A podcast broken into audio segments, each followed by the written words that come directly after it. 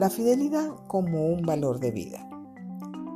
Dando una clase a estudiantes de psicología de una prestigiosa universidad mexicana, debatíamos acerca de la infidelidad como causa de los divorcios, así como los cambios que esto genera en la dinámica de la pareja y de la familia.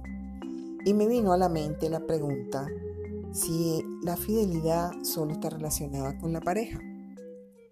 Textualmente, el diccionario define la fidelidad como la firmeza y constancia en los afectos, ideas y obligaciones y en el cumplimiento de los compromisos establecidos.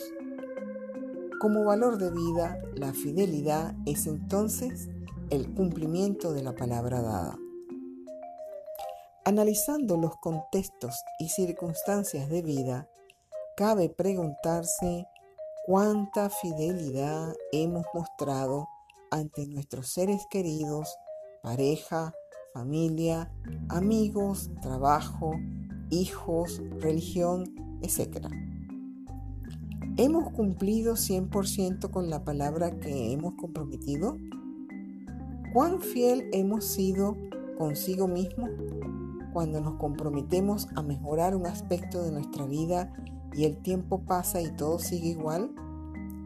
¿Y cuán fiel hemos sido cuando prometemos y luego pedimos perdón con la excusa de que se nos olvidó, no tuvimos tiempo, es que hemos estado muy ocupados, etcétera?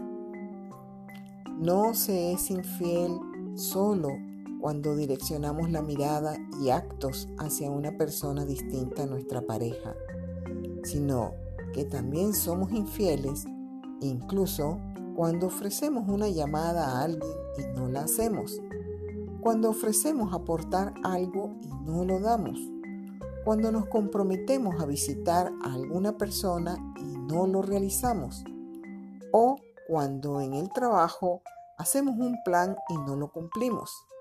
Entonces, cuidado, estamos en un proceso de vida constante donde el valor fidelidad está allí pronto a ponernos en evidencia.